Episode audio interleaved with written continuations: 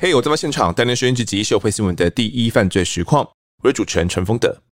最近走在路上呢，大家一定会发现哦，越来越有圣诞的气氛。那路上的灯泡呢，也越挂越多，圣诞的邀约局啊，也越来越多了。但每次圣诞节的时候，都觉得自己拿不出像样的礼物。来自瑞典的爸爸呢，Mala Candles 来解决你的烦恼。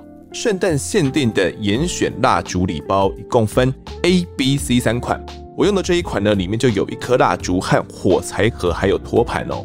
其中圣诞蜡烛呢，限定的肉桂香料调，甜甜中又带点辛香味。点燃后呢，没有我很怕的死甜味弥漫在空气中。火柴也是来自全球第一的火柴供应商，刷一下超好点火之外呢，所使用的材料也都环保、安全、无毒，在室内使用也不用担心。另外两款则是蜡烛搭配竹简，还有竹钩。最特别的是 C 款里面呢，两款不同香调的小蜡烛哦，一袋里面就有两种香调。最让我大推的呢，则是这一款礼包的外包装。圣诞红的外包装呢，精致又神秘，外观看不出来内容物是装什么哦。带去交换礼物，绝对是大家最想要的礼物第一名。原价一五六零元，限时优惠只要九百九十元。另外一个严选限量蜡烛礼盒呢，虽然单价比较高，但我个人觉得超级划算。一盒里面就有五款不同香调的小蜡烛，每周一到五呢，随你心情可以变换不同的香味，拿去送礼，一打开也能让人感到满满诚意。冷冰冰的冬天呢，就是我们暖男出场的时刻啦。而，两款礼包一样，输入折扣码 ETtoday 都可以再打八八折，折上折达到你骨折就甘心了。推荐给案发听众们。上一集我们带来了百亿铁砂商庄子能遭到谋杀的命案。庄董呢，在永隆国际开发有限公司里面担任执行董事，在菲律宾开采铁砂出口，身家行情上看百亿元。不过，在两千零八年清明节回台祭祖的时候，他跟儿子说要去南部谈生意，却就此失踪了。警方循线追查，透过手机通联，锁定凶手孙伟伦，趁他从大陆搭机返台的时候，将他给缉捕到案。那孙伟伦也供出说，张董就是他跟另外一名同伙。阿迪亚所杀的，而阿迪亚不仅在永隆国际开发公司里面任职，协助码头兴建。除此之外，他还有另外一个身份，他就是股东王金莲的侄子。而王金莲呢，跟张董常常有一些纠纷。搞清楚来龙去脉之后，现在最重要的就是要找到张董的遗体。不过，在凤凰台风入境隔天，要来寻找，却是困难重重。这一集我们持续请到台北市警局南港分局副分局长杨坤明豹哥来替我们讲述案情。豹哥你好，主持人丰德兄以及线上的听众朋友大家好啊，我是杨坤明。那这个寻找这个弃尸的地点啊，哇，这个过程也是很辛苦。为什么呢？因为刚好那一天解除路上台风警报。可是红台位啊，红台位这个雨势哦更强，很强啊，很强。一行人一出高铁站，坐上了车子之后，在高雄那边就下大雨，一直到了屏东那边啊，更是下的那个雨势啊，只能够看到前面两三公尺而已。哇，能见度很低啊，能见度很低，非常低，快到他所讲的呃那个地点，他也不确定是哪一个地点。结果我们车子沿着台十七线往南走，就在林边的郊区，要进到林边的时候，啊，整条马路、整个林边地区都淹大水了，我们的车子没办法往前开了。结果他跟我们讲说，应该就在我们停停下来的地方，在前面。他说入口有一间加油站，啊，我们远远看，差不多两三百公尺前哦。真的有一家啊？呃，有一家。那我们为了要唤起他的回忆啊，跟着另外一个同仁啊，这个鞋子脱掉，然后涉水压着他在水中，那个水深都已经到腰部了。哇，那淹大水啊！因为那个那一场雨下的那个雨势那么是这凤凰台风，大家应该还有印象嘛？就带着他沿那个台十七线往南，走到了那间加油站那里，我就问他说：“是不是这家加油站？”结果他看一看，说：“不是，不是，是到底是哪一家？”不过就他的印象来讲，他说应该就在往南前面那里。这个我们就变成说，再把他带回车上，哈，想尽办法要往更南的地区走了，再涉水过去吗？那时候可能太累了啊。结果我们没有把他带回到车上哦，车子再往回走，然后再往东边区域能够走的，我们都尽量找。后来就想办法要绕到别的地方，看能不能再往南边去寻找，就再往东港的方向往北走，刚好看到大鹏湾的路口，地势比较高。当下就是要往没水的地方嘛，就开进去大鹏湾，然后沿着大鹏湾港边的道路一直往南走，走到了南二高的尽头，那边是没有淹水。刚好往南边一看，有一条排水沟，鱼温的那种排水沟，就是他当时跟我们叙述的啊有点像，宽度应该十公尺有，不像一般的小排水沟。我问他说是不是这一条，他当下的回答说。好像是不是啊？他他觉得不是，不过我就跟他讲啊，那没关系的，反正哈，我们也又一趟路从台北又杀下来这边哦，千里迢迢的走，我们就沿这一条走走看嘛，找找看嘛。大排水沟两侧都有那种类似产业道路哦，嗯，那我们就沿着这条大排往它的上游方向走，走了快将近一公里的时候，刚好右手边有一座。小桥，那条桥叫明胜桥。当我们车子开到这座桥的时候啊，啊，马上就跟我反映说，就是他已经想起来就是这里，因为他那时候既然整个案情都肯跟我们讲实话了，所以他当下他也没有没有再欺骗隐瞒的情形了。他就是说在桥的另外一头，他们当时是车子开到另外一头，然后在岸边后车门打开，把那个桶子滚到河里面。是这样，了解。那你们看大牌里面啊，是在民胜桥旁边嘛？这么大一块是要怎么找？到底丢到哪里去呢？你们当时有带什么设备吗？因为他当时在局里面，他都已经供出来了，说他们是把它塞进去汽油桶。当下我们要找这个汽油桶啊，刚好我们办公室有一颗圆环状的这个磁铁。就是从一般音响喇叭拆下来的那块磁铁，我就请同事哈把那块带下去打包用的那个红色的尼龙绳，刚好也有一捆，也带了一捆，就把这块磁铁把它绑住，还多亏了那块磁铁呢。我们当时也没有请任何的救难协会或者潜水夫。到场嘛，最简便的方式可能就是用这样的方式，用磁铁来用钓鱼的，呃，类似钓鱼的这样的方式来搜寻嘛。他跟我们讲的那个地点、那个区域，我们在那里找，找了老半天，这块磁铁都吸不到，都没找到。他很确认的是那个地点没有错。我们觉得说，哎，是不是事隔那么久，而且又又台风把这个桶子往下游的方向冲，那个桥上我们找不到。整个区域哦，包括往下游的方向找，找了老半天，找很久都没找到，侦办的进度就有点受挫了。可是那一天指挥的检察官也从宜兰跟着我们有下去到高雄地检，他在高雄地检署那边等着我们把人犯哈带过去给他复讯。所以那那天下午我们。找不到之后，原本我们组长已经决定说鸣金收兵了，把人先带到地检署交给检察官。可是当下我我还是不放弃，跟我们组长报告说，我前一天晚上已经有联络张董的儿子，讲这个人我们带到了，他也讲说被杀害。那我们今天下来要找他爸爸的尸体，那如果有找到了。可能要请他马上到现场来做认识啊，所以他儿子在访寮那里 stand by，我们再找一遍，如果找不到的话，我们再把人带去高雄。嗯，总是对儿子有个交代嘛。是，那时候我们都还不知道说铁桶长什么样，被害人被杀害之后的态样是什么，我们都还不太清楚，只能够就孙伟伦讲的就是放进了一个汽油桶，玄奇的事情就来了。他儿子差不多半个钟头之后，从访寮那边赶到了。我跟他约在那个南乐高的尽头那里碰面之后，我再把他带到名胜桥那里。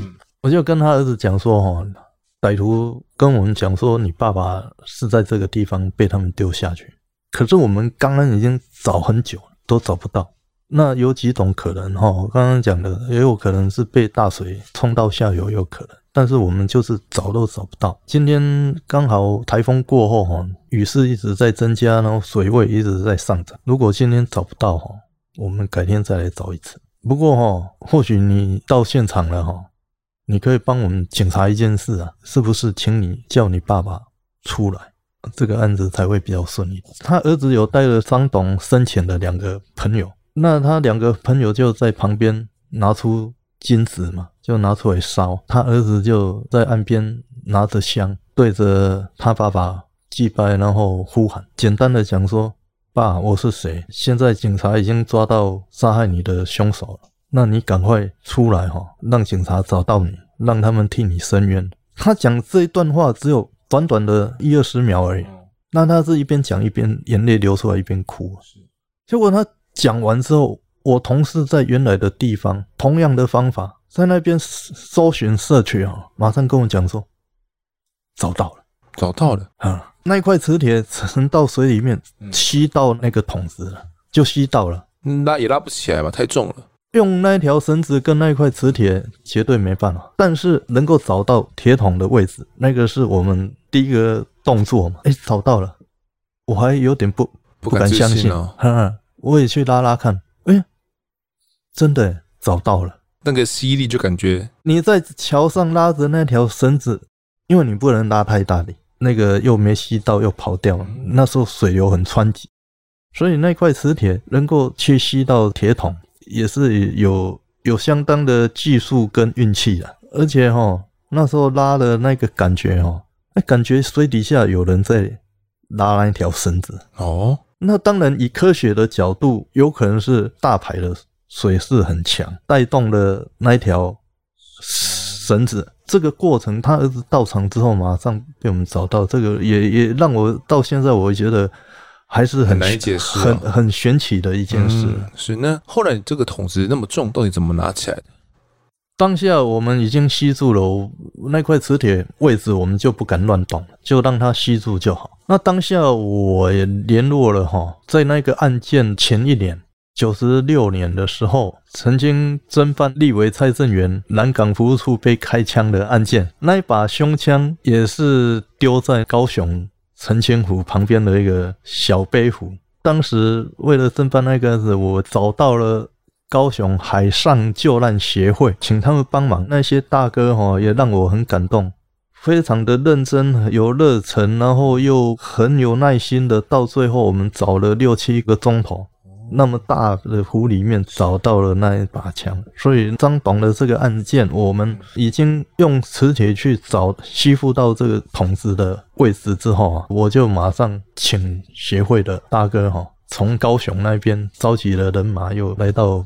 屏东林边这边来协助我们，因为长官那时候即使有跟时任的警察局长，也就是后来我们的署长陈家清陈署长跟他报告，马上啊，他们的侦查队长带着一组人就到了现场。我我也请他说，哎，是不是就近的救难协会可以请他们帮忙吗？因为他们从高雄来。可能也一趟路又太远嘛，但是他们也已经在路上了。东港分局就帮我们找到当地的救难协会的大哥，着潜水装就来到现场。第一也是请他说：“你先帮我潜下去看一下，看我们吸到的是不是一个铁桶。”潜下去之后，哈，哎，上来回报没有错，就是一个汽油桶。那就跟我们所侦办还有歹徒供称的都一样了嘛。现在怎么办？现在就是要把这个桶子把它给拉上来，灌满水泥。那时候还不知道，那时候就用两条铜军绳那么粗的尼龙绳哦，把这个桶子两头绑，要把它拉上来。在水底，桶子还有浮力。当这个桶子离水了之后，这个浮力减少了，重量增加了，结果这两条绳子的力量撑不住，拉不上来。我就问孙伟人。我说啊，到底是怎样？奇怪，怎么那么早？他才跟我讲说，其实里面是有灌水泥。哦，一开始没有讲。对，跟我讲说，哎、欸，他们带到了凤山补习班之后，他们能把它塞进去汽油桶。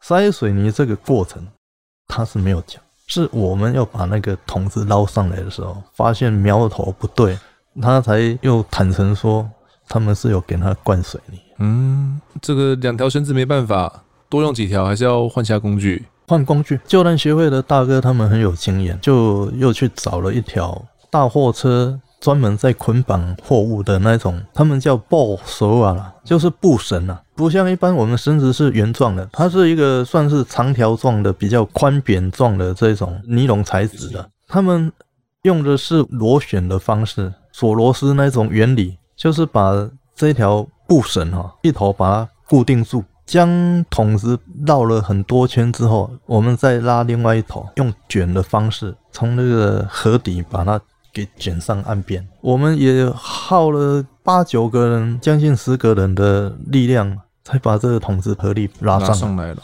拉上来之后，里面竟然灌满水泥，要怎么打开也是一门大问题了。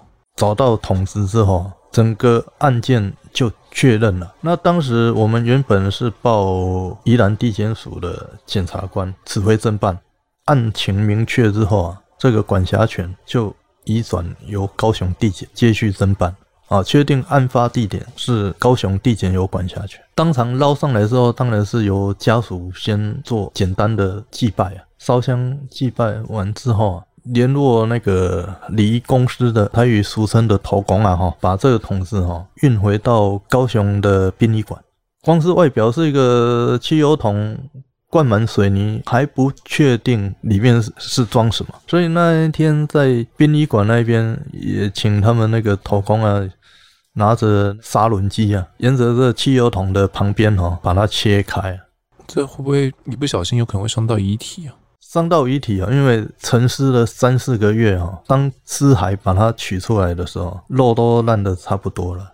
啊，这个中间发生了一段小插曲，就是当这个头公啊在要把这个水泥桶给它切开哈，张董的尸体已经腐烂了，河底水渗进去，变成类似血水哦。可是那已经太久了，鲜红的这种都变黑了，黑水了。呃，对，这个头公啊，切到一半的时候，切到尸体腐烂的位置里面，因为压力的缘故啊，这些黑血水是用喷的这样喷出来。头公啊也吓一跳，赶快跳开啊！当天就是把水泥桶切开，由这个水泥块当中把它给取出来，取出来之后就是用丝带先冰存。隔天呢、啊，检察官他再去做一个。正式的相验，那也请了法医研究所的法医到场去做相验。那相验的结果是在他的咽喉部分有一块蝴蝶骨，发现有骨折的现象，验证凶手所讲的勒毙的情形是吻合的啊，就一致的嘛。因为他们说是用类似童军绳那种绳子了，讲到给勒毙的。相验完毕之后，后来又请高雄。是建设中心的资源，针对这个桶子啊，再把水泥块哈打碎，取出了当时的凶器，就这条绳子，子在里面啊，还还有张董他的当时遇害的时候穿着的衣物。了解，侦办到这边的话，基本上案件算是破了嘛。但是到底幕后指使的人有谁，以及参与的人有谁哦？这个可能就是接下来我们要追击的重点之一了。我们刚刚提到说，这个铁桶要拉出水面的时候，遇到一些比较难以解释的状况。其实家属后来他们受访也有提到，张董的妹妹就讲说，哥哥其实很孝顺呐，从年轻的时候就离家了，那几乎每天都会打一通电话到家里面去问候自己母亲哈，关心一下自己母亲的状况哦。即使远在菲律宾做生意哦，也每天都会打。那在四月十五号呢，就是张董他失踪的那一天呢，就是妈妈还是在等电话的，但就没有打过来了。一直到七天之后，四月十二号。张董的太太哦，就在家里面听到说，哎，奇怪，怎么妈妈从床上起来有一些走动哦？那他也起床来查看，就发现呢，张董的妈妈就有点失神哦，坐在客厅的椅子，说呢有梦见张董回来哦，在门外凄苦的连续叫了四五声妈，后来呢才想说要叫张董的太太起来查看哦，不过又担心吵到媳妇睡觉，所以干脆就自己起床来看。可是坐在客厅的时候发呆，也不确定到底有看到什么，那中间发生什么事情？妈妈也说都不记得了。那算一算日子哦，这天刚好就是遇难的第七天，也就是头七的日子哦。他们在想说有没有可能是张董回来家里面去探望母亲了，这是一个灵异的传闻呐。除了这个之外哦，其实当时家属还有提到说，整起案件哦，好像跟前国安局人员也有关系。我们刚刚前面提到说，整个幕后主使是跟王金莲有关嘛？哦，那涉案的也是王金莲他的这个侄子阿迪亚。那除了这之外，哎，怎么又有一个前国安局人员？这部分是怎么状况呢？孙伟伦到案之后，我们在七月二十九号带他下去到林边去找尸体，因为我们现场就拒绝了很多人。那当地的某一报的记者闻风赶至啊，可能他当下也有去获得了一些资讯嘛，那以至于到当天晚上，这个桶子运到殡仪馆去。开桶的时候，大批的记者也都赶到了殡仪馆，当天也就新闻就曝光了。这个谢国雄，他本身也是这个案子当时的一个投资人，他也算的是其中一个股东。当时我们在侦办的时候，也有掌握到他了。他是前国安局的，好像是一个呃，算是地区的联络官。当时他已经有退役好几年了。他当时就我们所查的跟事后调查的，他呃也有一些涉案的成分啊，参与跟王金莲他们这样的一个共谋的联络。孙伟伦到案之后啊，他或许哦为了要表示他的清白啊，所以孙伟伦到案之后的隔了三四天左右，他也主动来投案。透过相关的人士表示要来投案，然后也依约来到当时刑事局来投案了。有报道写说呢，当时检警算是掌握到张子能遇害当天呢，有两通电话，一通来自中国，一通来自这个菲律宾哦，然后分别是以网吧卡的方式来拨打这样的一个通联记录。那当时其实就有怀疑到说，哎，会不会是王金莲跟谢国雄哦，他们从远端来。遥控犯案的哦，所以就掌握到谢国雄这一个人哦。那我们前面提到说，这个案件曝光之后呢，谢国雄哦，他也很高调的接受媒体专访，因为其实家属就有怀疑说，会不会谢国雄也有涉案哦？那也有跟媒体记者这样子讲，他也大方接受了媒体专访哦。他说，他从一九九七年间呢，就因为这种台东的资本综合游乐园的开发案的关系哦，跟张董有认识。那在两千零二年的时候呢，张董邀他去合作开永隆公司哦，那从事这种铁砂事业嘛，那他也答应了，并且后来张董呢要他帮忙去找资金哦来盖码头，完成之后就可以拿到价值大约一千万元的红利股哦，并且在一位股东的介绍之下呢，他就认识了这个大股东王金莲哦，所以也把这个王金莲这样浅显的也认识进来了，进来他到他们整个公司里面去。可是呢，他说啊，自从去年六月之后呢。他就觉得公司的经营状况不太好，所以他就退出了。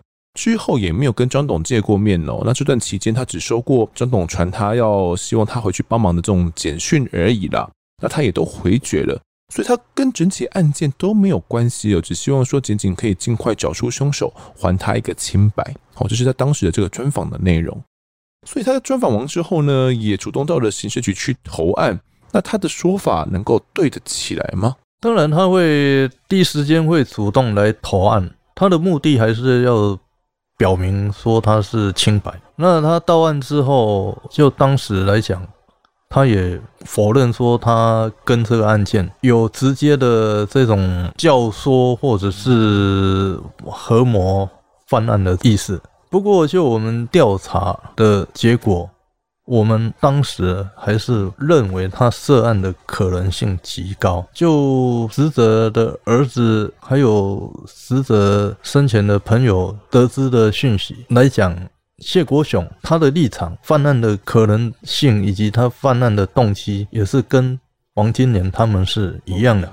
这个案件当然后来法院也判了谢国雄判有罪，当然也是根据相关的资料以及共犯的供词嘛，检察官跟法官才敢把他起诉，敢判他罪嘛。当然他对媒体所讲的，我们都认为这只是他的片面之词嘛。那刚刚前面提到这个主要的凶手，他有去咬出谢国雄吗？他是有咬出他嘛？那所以检察官跟法官基本上他们的认定也是孙伟伦他的供词作为他们起诉以及审判的很重要的一个证据嘛。了解。那除了谢国雄之外哦，另外我们刚刚前面有提到王金莲他有两个侄儿，然后那其中一个就是阿迪亚嘛，好，还有一个是小兵呐，像小兵两个侄子哦。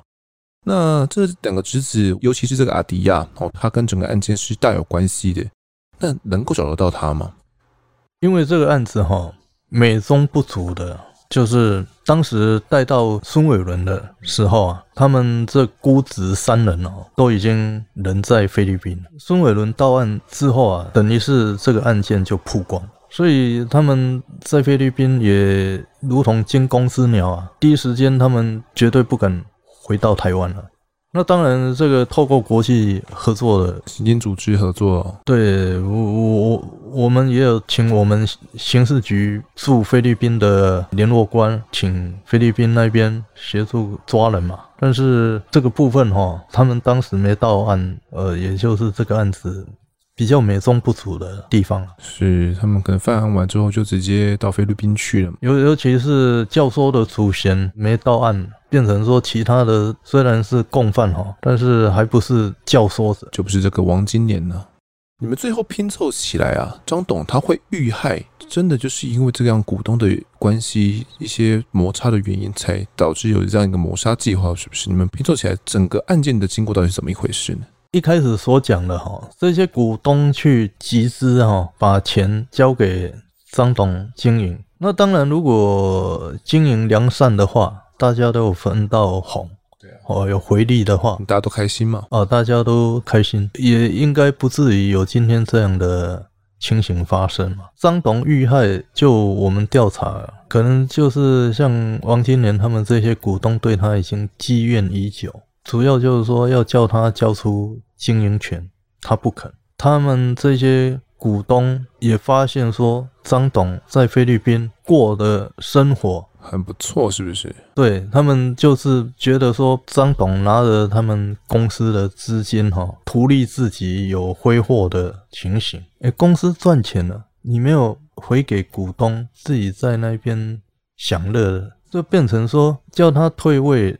他不可能状况下，就变得比较激进，就想办法变成说用这样的把他杀害做掉的这种手段啊，来达到说，哎，他们要拿回公司经营权的这个手法，就这种手法。好，那我这边也来跟大家讲述一下整个经过到底是怎么回事哦。那可能会提到前面的这些人名会稍微复杂一些些。那谢国雄是这样跟警方讲的啦，他说这个张董呢，从二零零二年开始哦，就在菲律宾担任公司的执行董事嘛，那负责新建码头啊、采矿这些工作。那谢国雄呢，本身则是对外来募资，王金莲呢，就是透过他自己的介绍，我成为大股东的，并且呢，王金莲也找来他的两个侄子进来公司里面帮忙。那原本呢，张董事跟股东承诺说呢，码头工程啊，大概在三个月或到半年之后呢，就会完工了。因为这个码头工程很重要，等于是有了这个码头之后，他们采的这些矿啊，就可以直接运送到各地去了。所以这个码头工程相当的重要。后来却因为不断的延期啊，所以导致啊，王金莲啊、谢国雄这些股东们，他们就质疑说，张董你是不是把我们的这些钱哦拿过去做你自己的私人用途去了？所以就跟他发生冲突，加上说。阿迪亚，他们这些侄子哦，也不满工作环境啊，所以跟张董有很多次的口角哦。最后又因为呢，张董他所保证的这种完工的期限呢，又再度的跳票，所以就是让他们都很不开心呢。因此就这样萌生了杀机，这是一个最后一个稻草就对了。他们决定说要把这个张董给杀害哦。那后来因为股东谢国雄呢，跟我们前面提到的孙伟伦哦，就是我们一开始抓到这一位，他们呢是。常被士官班的这种学长学弟关系哦，所以他有得知说这个孙伟伦他急需用钱，所以王金莲呢跟谢国雄哦在案发前一个月的时候就约了这个孙伟伦哦在高雄见面，由谢国雄呢，因为他们是学长学弟关系嘛，就由他来劝说，你就到菲律宾呢来杀害张董，那事后呢我们决定会给你五十万元的公司股份哦，并且让你在我们的公司里面担任。矿区的负责人，哇，这样的负责人呢，可能背后的隐藏的利益是更大的哦。所以孙伟伦呢就不敌诱惑了，答应说，那我就先到菲律宾，然后再见机行事，并且呢要求对方先给我十万元的酬劳，双方就这样谈定了。所以在发生命案前十天的时候呢，孙伟伦就到菲律宾去，有去跟死者碰面，他伪称自己是王金莲的六叔啊，哦，有意出钱来投资哦，所以就跟他来接近。当时呢，王金莲他们一行人呢，还要去接机，并且还要去吃饭哦。席间的时候啊，谢国雄他还有拿了一把枪交给孙伟伦哦，那交代他说，你就用这把枪呢，把这个张董给杀害掉，并且把张董的遗体呢就丢弃在海里面。但因为孙伟伦他不敢收下这个枪哦，所以就就作罢嘛。那后续呢，他有接近到张子仁要去谈生意的时候呢，就发现说啊，这个张董他身旁有一些持枪的保镖哦，所以让他没有机会可以来下手，所以就只好这样作罢了。所以后来呢，这个王金莲啊、谢国雄哦，以及这个侄子们，他们又一再提起杀人计划，他们还有跟他说，其实阿迪亚啊这个侄子哦会回国跟你一起来执行哦，所以不用孙伟伦你自己动手，一直到。四月八号的时候呢，孙伟伦跟阿迪奥他们就一起搭机回来到台湾哦。回台之后呢，王金莲就跟这个张子仁说：“啊，这这个六叔啊，他准备要来投资一千万元哦，所以要你赶快回到这个台湾来签约哦，就约在高雄。”那张董就信以为真嘛，刚好他也要回台祭祖哦，所以他就到了高雄去谈生意。也就是这样子呢，就陷入到他们的计划里面哦，遭到勒毙杀害。在杀害完之后呢，孙伟伦还要打电话跟人在菲律宾的谢国雄来报告整起案件的经过呢，就是这么一回事。不过好，现在我们讲完的整个案件经过，也后续呢，检察官也将这些犯罪嫌疑人也都起诉了。不过进到这个开庭的时候呢，孙伟伦他就翻供了。他说：“虽然我坦诚有跟这个阿迪亚一起来遗弃张子仁的尸体哦，但是我没有跟阿迪亚一起来杀害张董哦。那天呢，我们在请张董吃完饭之后呢。”因为张董酒醉了嘛，所以我要带他回旅馆哦。那我看张董的脚在踹，他觉得有点奇怪嘛。因为张董是坐在副驾驶座，那他就看到阿迪亚在勒张子仁的脖子，因为阿迪亚是坐在张董的后面的，就回头跟阿迪亚说：“你在干什么？”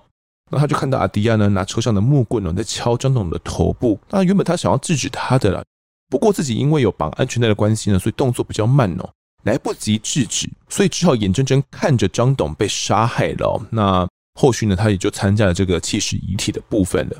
不过后来法官调出呢，孙伟伦接受检察官讯问时的说法，他当时是说呢，我的心态啊，就是想要找一个比较多钱的收入啦，所以他们公司如何运作我都不知道。然后他们知道我没有钱哦，就慢慢把我带进这整个计划里面。后来他们有提到呢，这个张董在菲律宾的恶行恶状啦，以及侵吞的投资的钱啊，那他们先让我对张子仁的印象不好，然后跟我谈条件。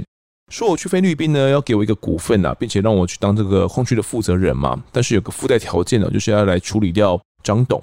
所以法官在看完这段话之后呢，就认定其实孙伟伦你根本就有接受这个教唆杀人的动机嘛，而且他也有承认说去菲律宾那边呢，原本就是要执行杀人计划的嘛，无非就是为了贪财哦。加上他过往的侦讯说法呢，法官认定他就是有参与到谋杀计划。至于另外一位关键人物哦，谢国雄股东哦，他只是不断的辩称说。他原本只是要找这个孙伟伦去教训张董而已哦，但是没有跟他讲说怎么教训，就是我只是叫他教训啊，所以他闹出人命来跟我没有关系哦。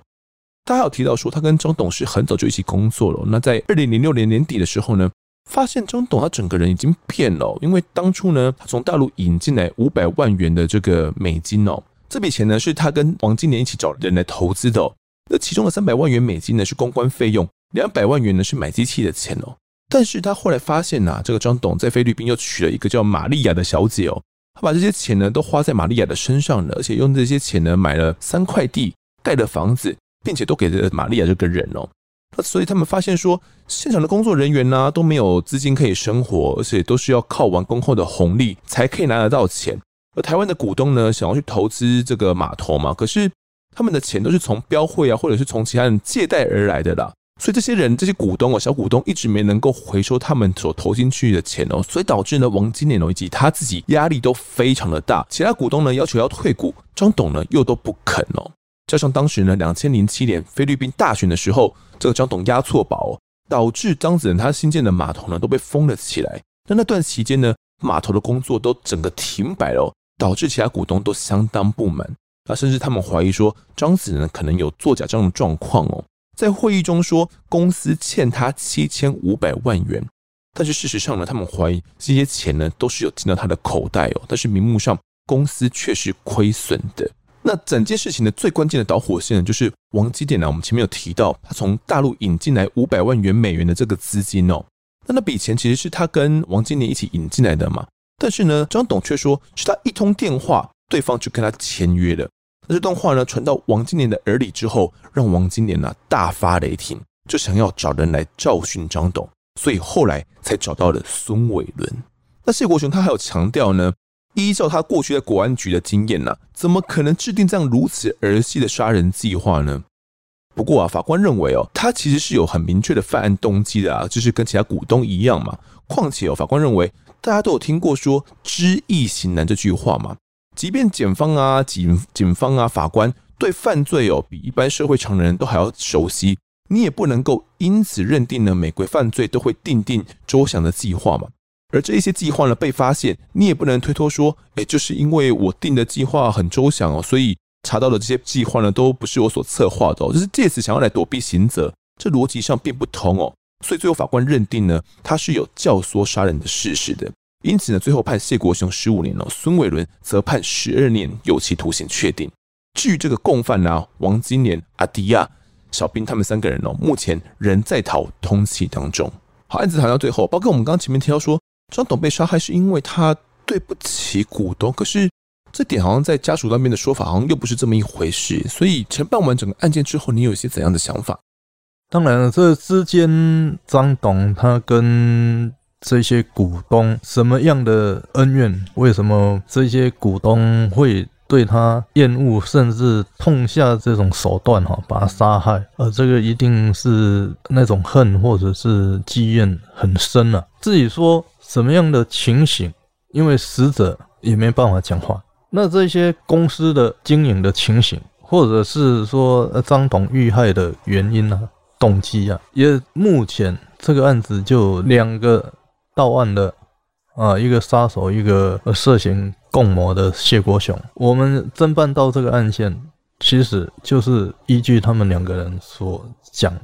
那因为王金莲跟阿迪亚跟阿斌两个侄子潜逃在国外，他们没有回来，所以他们那部分的供词，检察官跟法官没办法去取。那检察官跟法官起诉跟判刑的，也都是就现有的到案的人犯，他们所供述，就正常的逻辑判断啊，以至于把他们定罪。至于说家属所讲的这个部分，我们我个人不便多做评论了，因为家属他们或许有一些呃内情，他们比较了解。检察官跟法官在侦查跟审判的过程当中，也一定会请家属去陈述意见讲法嘛。啊，这部分跟我当时在侦办哈，呃，我们警方的立场那部分，我们比较没有再详尽了解家属的讲法。我的职责重点在凶手是谁，犯案者是谁，我要把他查出来，然后把他抓回来。缉捕到案，那至于后面就是变成说，我们把案件移给检察官起诉之后，到法院那边去再指挥，只是我们续查的部分哦，我们都遵照检察官跟法官的指示哈下去进行。详细的恩怨纠葛哈，那当然是让法官最后量刑的依据。他们的动机啊，是因为钱的关系。哦，那那可能就是法官在量刑的部分啊，会审酌这部分嘛，所以这个就是看家属能不能接受嘛。那当然，一位亲人死掉了，对凶嫌再怎么样的判决哈，对于死者家属来讲都是其次的，他们最终还是不希望自己的亲人遇害嘛。了解，所以呢，这个案件最后面小小的遗憾就是关于这个王金莲他们目前还是在通缉当中了。其实到目前为止哦，相信警方也都还是没有放弃这个追捕的可能性呢。有可能在呃菲律宾那边，或者在其他国家，如果有配合到的话，有掌握到他们行踪的话，哦，还是有机会将他们给缉捕回国的哦。那可能短时间内没有办法，但是未来还是有这样的机会的。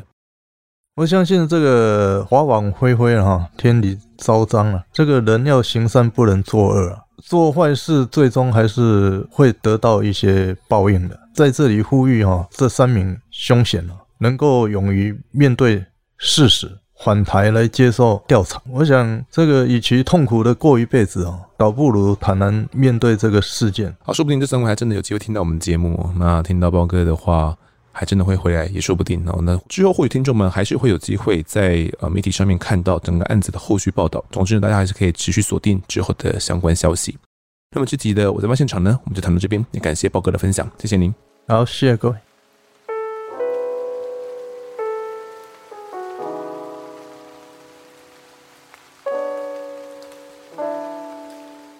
接下来是听众时间，首先来读一下听众们的抖内哦。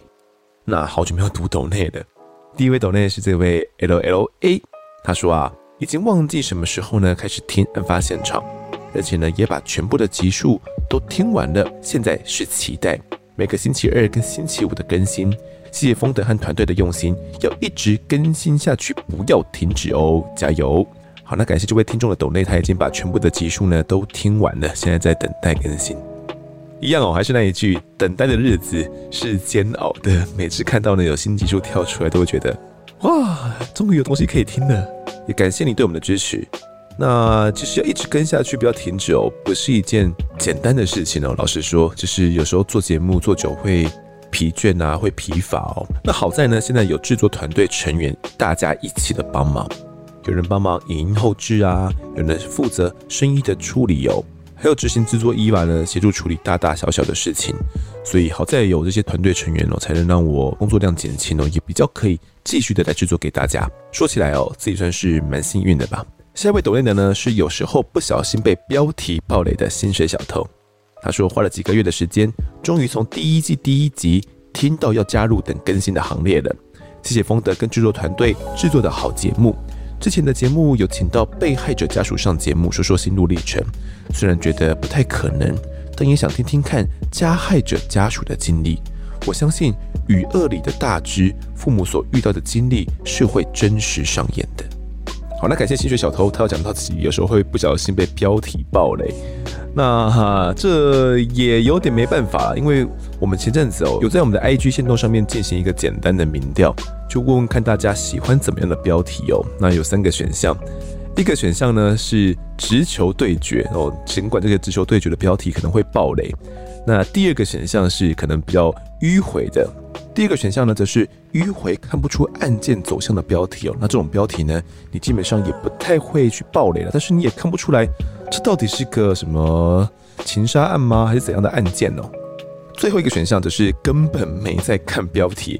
其实我自己就属于这一派了。有时候看到喜欢的案件呢，或者是喜欢的节目啦，最新一集哦，就直接点进去的，根本不会去看什么标题哦。那民调结果发现呢，有四十七 percent 的是选第一个选项哦，会爆雷的；有二十八呢是选第二个，然后有二十五呢是选第三个，我根本没在看标题的。那我将近两百个人投票，我觉得算是蛮有参考价值的，所以可能要对那些不小心被标题暴雷的听众们说声不好意思哦。可能之后啦，我们会尽量让大家在标题看到的时候就知道说这是怎样的案件。不过案件的重大关键还是会保留的，就请你们放心了哦。那这位听众呢，还有提到说想请加害者家属来聊一聊自己的心路历程。嗯，其实我在国外呢有看到有这样的。一些演讲，我就是请加害者家属，然后来分享一下他自己怎么走过来的。我记得哦，那是一场 TED Talk，是请一位校园枪击案的祖先，我应该说是凶手啦的妈妈呢来做分享。那我相信呐，就是电视上演的都是真的。你说《与恶的距离》里面啊，最经典的那句台词就是“全天下没有一个爸爸妈妈要花一二十年去养一个杀人犯”。其实啊，加害者家属的心情哦，我们是很难能够去理解的。大家都会去唾弃加害者，觉得他就是个杀人犯，并且会把这样的罪呢放在他们的爸妈身上、他们的亲人身上，觉得就是因为他们没有养育好，他们的家庭教育没有做好，才会演变成这种难以挽回的下场哦。所以觉得都是他们的错。那如果是你面对这样的指责，你又怎么样去回应呢？你又怎么样去面对？被害者家属他们失去至亲的伤痛呢？除了道歉、下跪，不断的道歉、不断的下跪，你到底还能怎么做？所以有机会的话，其实我也是蛮想去邀请到加害者家属来谈一谈的。台湾不知道有没有合适的案子哦，我再找看看。那也谢谢这位呃薪水小偷。接下来读一下各位在 Apple Podcast 的留言。第一位留言是窗宇，他说五星推爆，第一次评论 Podcast 节目。不知不觉啊，已经听完了。因为记性有点不太好，准备要二刷了。这个节目真的是用了平常人无法看到的视角讲解案件经过，十分推荐。最近呢，跟同事在聊某个名字很长的候选人，才发现啊，那个候选人的名字结尾是取自一个南投的地方事件。没有想到这么重大的新闻，我居然没有听过。希望有机会呢，也可以听到这个节目聊聊关于这一起青少年案件的经过。好，那他提到的这位候选人名字呢，我没猜错的话，应该就是颜色不分蓝绿支持性专区颜色。田胜杰，他原本是一位实况主啊，电竞实况主哦，Molly。那是因为为了竞选的关系呢，才改成这个这么长的名字哦。那他最后呢，也是当选的，成为了议员。那这起案件呢，其实呃，我有关注啊，刚刚也上网搜寻了一下，因为有些细节忘记了，我简单跟大家讲一下。南投县呢，一名高中少年哦，那被指控说性侵女同学，甚至呢还仗着自己父亲是警察，那逼女生。不可以去把这件事情给公开哦。那当时呢，有网友在巴哈姆特论坛上面哦提及这个案件，并且把少年的名字都写出来了。至于少年的名字呢是哪三个字，大家可以自己去搜寻一下，或者是这位美女爆乳议员的最后三个字就是了，然后简称 TSJ。那因为网友呢把 TSJ 的全名都讲了出来哦，也没有删除。被南投县政府依照违反儿少法开罚六万元，哇！让这几件事情又只又在烧起来，又延上了啦。从此之后呢，这个 TSJ 就有个代号叫做“口交恶徒”哦，因为他涉嫌性侵自己的同班女同学嘛，然后是逼迫对方替他口交哦。那如果有兴趣的话呢，可以去维基百科搜寻。南投草屯旭光高中生涉嫌性侵案，就可以找到这个资料了。里面讲的蛮详细的，或者是你搜寻口交恶徒啦、TSJ 啦，都有哦。我看到最新的资料呢，是在 PTT 上面有人讲说，TSJ 后来转学并且改名哦，因为这件事情算是这个名字跟着他一辈子了啦。不改名的话，就是这个人就等于跟口交恶徒画上等号了嘛。那后来有人说他已经听说了，已经考上警专了，那未来有可能会成为警察。嗯，这样的人成为警察，说实在的也蛮讽刺的吧。好了，下一位听众是少年侦查团小易啊，他说听久了自己都变成侦探了，哈哈。年初呢接触到案发现场，才发现自己对这类的节目特别感兴趣。但是呢，听了其他的真实犯罪节目后，发现还是案发的逻辑性跟案件条理更清楚。让我边上班边听，也能清晰地了解事情脉络。听多了，发现一个秘密，好，这个秘密很重要哦，大家仔细听。他说呢，由于案件涉嫌人中最后有没被判刑的人，主持人会用小名带过。假设四人有嫌疑，其中两个人呢是用小名，另外两个人是真名。其实呢，在前期就已经透露凶手是谁了。这难道是资深案发听众的小秘密吗？哎呀，这这个都知道是秘密了，还把它讲出来，还能说它是秘密吗？其实他说的没有错啦。有些没有被判刑的人呢，我会用小名的方式来代替，因为有蛮多考量的。一个是他没有涉案嘛，那把他的名字公布出来并不太好，然后只是对他也会造成伤害。再来，有时候的状况是名字太多，大家根本记不起来哦，所以会用比较好记的小名呢来代替。那通常会公布姓名的呢，大多数会是这个凶手或者是被害人呢，我就会直接将他给呃公布出来。那听久之后，你就会发现，哎，这个有讲出名字来，他有可能就会是哎被害人或者是凶手吗？不过也不是每次都是这样子啦，也总是会有些例外哦。如果把这个当做是都是这样子的话，那你就会遇到一些惊喜喽。好了，下一个留言是经常搭火车的旅客，他说。EP 一五六一五七令人拳头硬。风德你好，二零二一年呢七月在家安胎听贵节目，二零二二三月生产之后呢忙于照顾小孩中断收听，十一月中开始追赶集数。EP 一五六一五七狼师性侵案件令人抓狂，没错，性侵案超过九成是熟人所为。我的两个妹妹呢在国小的时期被当时就读国中的表弟以一起来玩为由而性侵害。而年幼的妹妹上国中后，透过健康教育，才知道自己年幼时的玩就是被性侵，开始尝试要告诉母亲以及我们几个年长的姐姐们，但每次她提，总是被母亲以小孩不懂事、不懂什么是性侵，妹妹在说谎为由敷衍过去。直到妹妹上大学后，某次在外婆家遇到表弟，整个人崩溃。我们姐妹们才发现，原来是真的。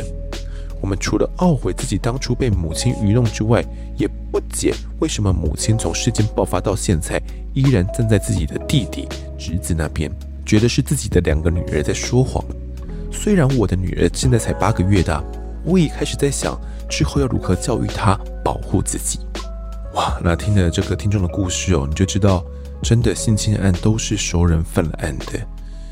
他的妹妹被表弟性侵哦，然后理由是一起来玩。其实听到一起来玩呢，我会想到一部电影哦，就是《无声》。不知道听众们有没有听过？如果你没有呃看过这部电影的话，我很推荐大家去看哦。你可能可以在。网络上啦，也就是付费的平台哦，或者是从 Google 上面可以去租借电影，就可以去看到《无声》这部我觉得非常具有代表意义的一部犯罪电影。那里面呢，相当可怕的一句台词就是“一起玩”，哦，真的很可怕。嗯，推荐给大家去看。那为什么母亲事件爆发之后依然站在侄子那边呢？嗯，我觉得是这样子啦。一方面是有可能母亲早就知道可能发生什么事情了，但是她可能觉得小孩子也不会怎么样，就是想要息事宁人哦，所以就当做什么事情都没发生啊，反正就是小朋友而已嘛，小朋友不懂事啊，不知道什么是性侵啊，在说谎，就这样带过去了。简单来说，是他也在催眠自己，就是没有发生什么事情，一切都是呃骗人的，都是假的。再不然，有可能的状况是，妈妈本身呢，对于这些性侵害的观念根本是太薄弱了，不知道说，啊，这种年幼的小孩子也会被性侵哦，而且对象会是自己最亲近的家人。这个时候呢，外界说再多，当事人说再多，他都会觉得啊，反正就只是在玩而已嘛，连玩是性侵都搞不清楚嘛，那妹妹你在骗人。事情就不会被重视哦。那我真的觉得性教育超级重要。那在听完老师性侵案之后，我相信每一位家长都有这样的感受哦。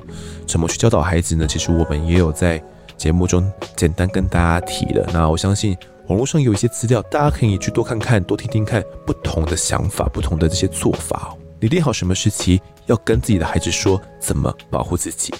下个听众 A N N One I U 他说：百听不厌。小孩问：“为什么这么喜欢听我在案发现场？”我说：“听的是人性，不同社会阶层、不同的立场、不同的目的交织出的血泪故事，让人无法忘怀。”嗯，真的诶，真的是百听不厌诶。大家喜欢听犯罪故事呢，可能都有一个共通点哦。那这个共通点到底是什么？我一直没有想明白，一直到最近呢，我才觉得应该是这个答案。答案是，大家想从中去获取一些改变哦，可能是心灵上的启发。我不确定这是不是一个终极解答哦，是不是大家的共通点？但我猜想应该是这样的吧。如果你是的话，可以来留言告诉我；如果不是的话，也欢迎来留言告诉我哦。那么这一集的听众时间呢，我们就读到这边。如果各位喜欢我们节目的话，欢迎到 Instagram、脸书以及 YouTube 来搜寻订阅。我在案发现场。掌握更多案件消息，也可以跟风的我聊聊，给我们建议。各收听平台上按下订阅，还有五星评分，就是对我们最好的支持。另外呢，案发侦查团队持续募集当中，只要透过 Mr. Bus MB3 的订阅赞助，就可以加入我们。还有专属的赖社群呢，可以跟风的老粉们一起来抬杠聊案件心得。如果各位在 Apple Podcast 上面留言的话，我也都尽量在节目中给出回复。跪求听众们推坑给双盘的好朋友，一起来听听看我们聊案子。